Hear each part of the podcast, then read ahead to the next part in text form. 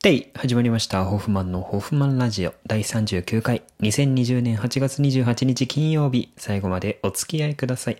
はい。ということでね、あの、この前さ、台風来たじゃないですか。日本に。うん。台風って、一体何なのかって自分なりにちょっと考えてみたんです。うん、台風。台風とは何ぞや。あの、ドラえもんの映画に、映画？なんかドラえもんにさ、フーコって出てきたじゃないですか。あれ映画ですか？普通の、普通の時？普通のアニメの時ですか？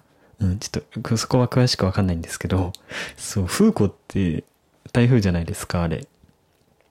あれは何なのって。どこから来て、どこに行くの？っていう。そう私たち人間もどこから来てどこかどこに行くの？っていう、そういう素朴な疑問なんですけど、そう、台風って何？と思って、ちょっといろいろ調べてみたところ、あのーまあ簡単に言うと、簡単に言うとね、あのーブワーって、ブワ ブワーってやつですよ、あの台風。あのー暑い海で、あの海水が蒸発して、こうね、太陽にバーって熱せられて、もうジュワーって、もう、太陽ね、海水が、あの蒸発するわけですよ。で、それが、あの、ふわーってね、空に上がっていくわけ。その、空に上がっていった、その水蒸気はね、あの、上に行くとさ、寒いからさ、うん、あの、雲になるわけ。バーって。そう。水がさ、冷やされると、うん、なんかなってね、くそ、雲になるわけ。そう。で、雲が、あの、どんどんどんどん膨らんでいくと、そう、わーって、わーって、もういっぱいその熱い海の上にね、上の、そこの雲がね、上に上がっていったね、水蒸気たちが雲になるわけ。で、その雲たちは、もう、常に常に、エネルギーを欲するわけ。で、その時に風がふわーって吹き込むと、その雲のところにね。で、もうずっと下はずっと熱い海海。熱い熱い、熱い水蒸気になりたい。ぶわー、また雲いっぱい。で、風も吹く。ぶわーってそれが繰り返されることによって台風っていうのができるらしい。そう、これ、ホフマン風台風の解釈方法なので、皆様は参考にしないでほしいんですけど、僕は納得してます。はい。熱い熱い、水蒸気になりたい。うわうーで、空に行って、雲になって、ふわふわふわふわふわふわで、風も欲しい。風ふーん、ブーンで、渦。それが台風ですね。そう、はい。すごいですね、台風ってね。うん、で、その台風はさ、こう、日本に来るじゃないですか。あの、例えば、あの、南の方に台風がデーンってできます。でっかい台風がボーン。台風何号とか、ボーンって出て、で、それがなんで日本にこうさ、日本にさ、もう嫌がらせのようにさ、そうじゃないですか、あの人たち。あの、たあの風たちはさ、もうなんか日本、沖縄からさ、ムーンっていう九州行って、うーん、うーん、うーん、うーんってもうずっと、そう日本をさ、沿うように動くじゃん。あれ何？あの嫌がらせは何？って考えて、そそれはなんかね、あの、この日本とか、このアジア、アジアのところを、こう、バーって常に吹いてるらしいんです、風が。ふわーってこの、あの、日本の上とか、だから、地図で見ると左から右にふわーって流れてる。そう。そう、平面的に見るとね、左から右にふわーって流れてる。そうそう。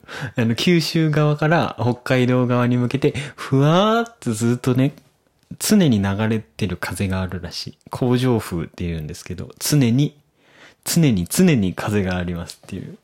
もう常に常に風がある風。それが、そう、工場風っていうらしいんですけど、それに流されて、台風さんは日本の上を、もう常に常にもう流れてる、そこで風のに乗って、こう台風がこう日本の上をファーって流れていくらしい。うん。で、この風の名前はね、偏西風っていうらしいですよ。うん。いろいろさ、あの、小中とさ、もうわけのわからん風の名前を覚えさせられたもんですよ、本当に。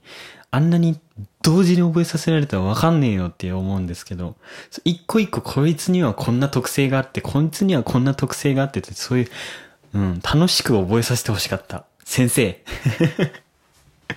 今はもう自分でね、調べても自分で楽しく覚えますけど、そう、偏西風は、この日本の上のところをわーって、もう左から右に向かってね、バーってずっと流れて、ずっと同じ向き、ファーってずっと流れて。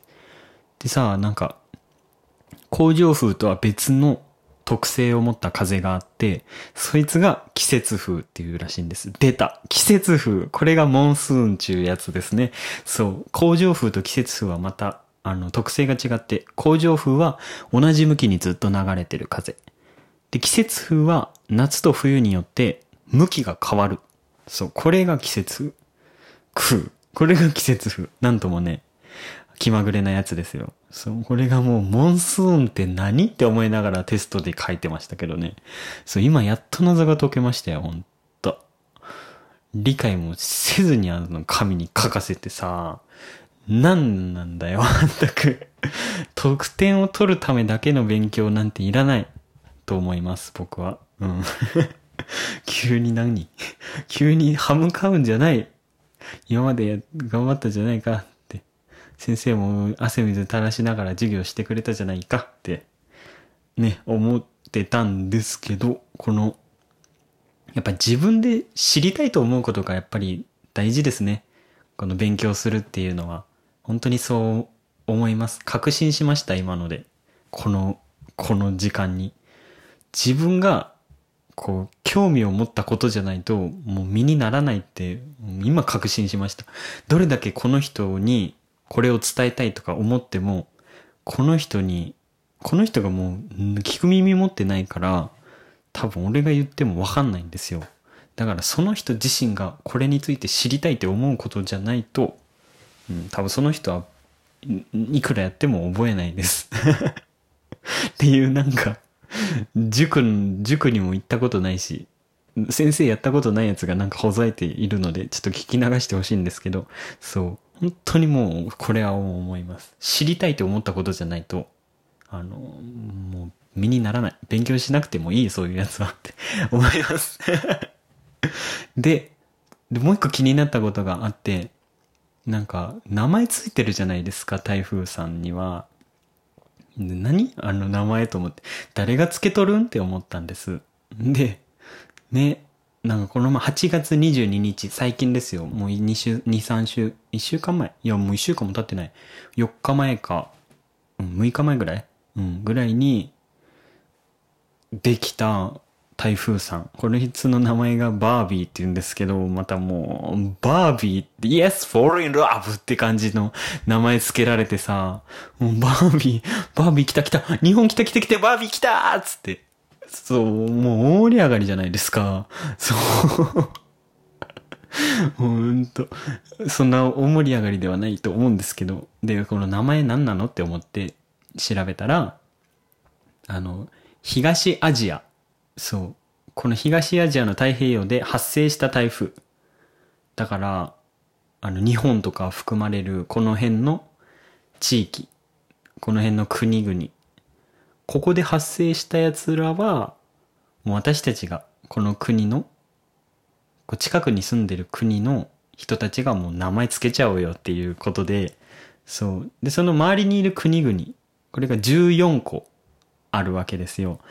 で、まあ、それぞれの国でね、うん、みんなで決めてさ、あの、じゃあ、一、一つの国に10個にしましょうっつって、まあ、14カ国あるから、まあ、全部で140個できるわけですよ。もうめっちゃあるやんと思って、そう、140個あるから、まあ、これをローテンションしましょうっていう決まりがあるらしいんです。だから、バービーも何年後？何年後かには、また出てくるわけです、バービーが。そう。で、またバービーが出た時にはみんなで大盛り上がりしましょうっていう話です。バービー来たバービー来たうわあの時のバービーだ !2020 年に来たバービーがもう一回来たってなるわけです。そう。っていうね。うん。ランダムで、ランダムでか、14カ国の人たちが、それぞれ10個ずつ決めたやつ。これが順番順番に来る。そう。らしいですよ。でも日本がさ、あの、やった、日本がこう提出した10個の名前が、なんかいろいろあって、なんかね、わしとかね、山猫とか、もうほんと、日本って感じじゃない？ちょっと前はなんかコップとかあったらしいです。でもこれもちゃんと理にかなって、理にかなってるというかなんか、ちゃんと意味はあって、なんか星座の、実際にある星座の名前を付けましょうって、ね、コップ座とかあるんですかね？山猫座とかありますよね？それからついてるらしいです。はい。っていうらしいですよ。うん。台風面白いですね。うん。そろそろもう、時間みたいですね。はい。今日伝えたかったのは、あの、知りたいと思おうっていうことでした。はい。ではそろそろお時間です。番組では皆様からのお便りを募集しています。ホフマンへの質問、相談、感想など内容は自由です。お便りは番組ページ内の投稿フォームからと、インスタグラムの DM からの2つの方法で受け付けております。あなたに合ったスタイルでじゃんじゃんお送りください。たくさんのお便りお待ちしております。また、アプリで聞いている方はぜひフォローをして次回の放送もチェックしてくださいね。あと、ネギくださ。い、それではお時間です。ホフマンのホフマンラジオ。お相手は私、ホフマンでした。また次回お会いしましょう。バイバーイ。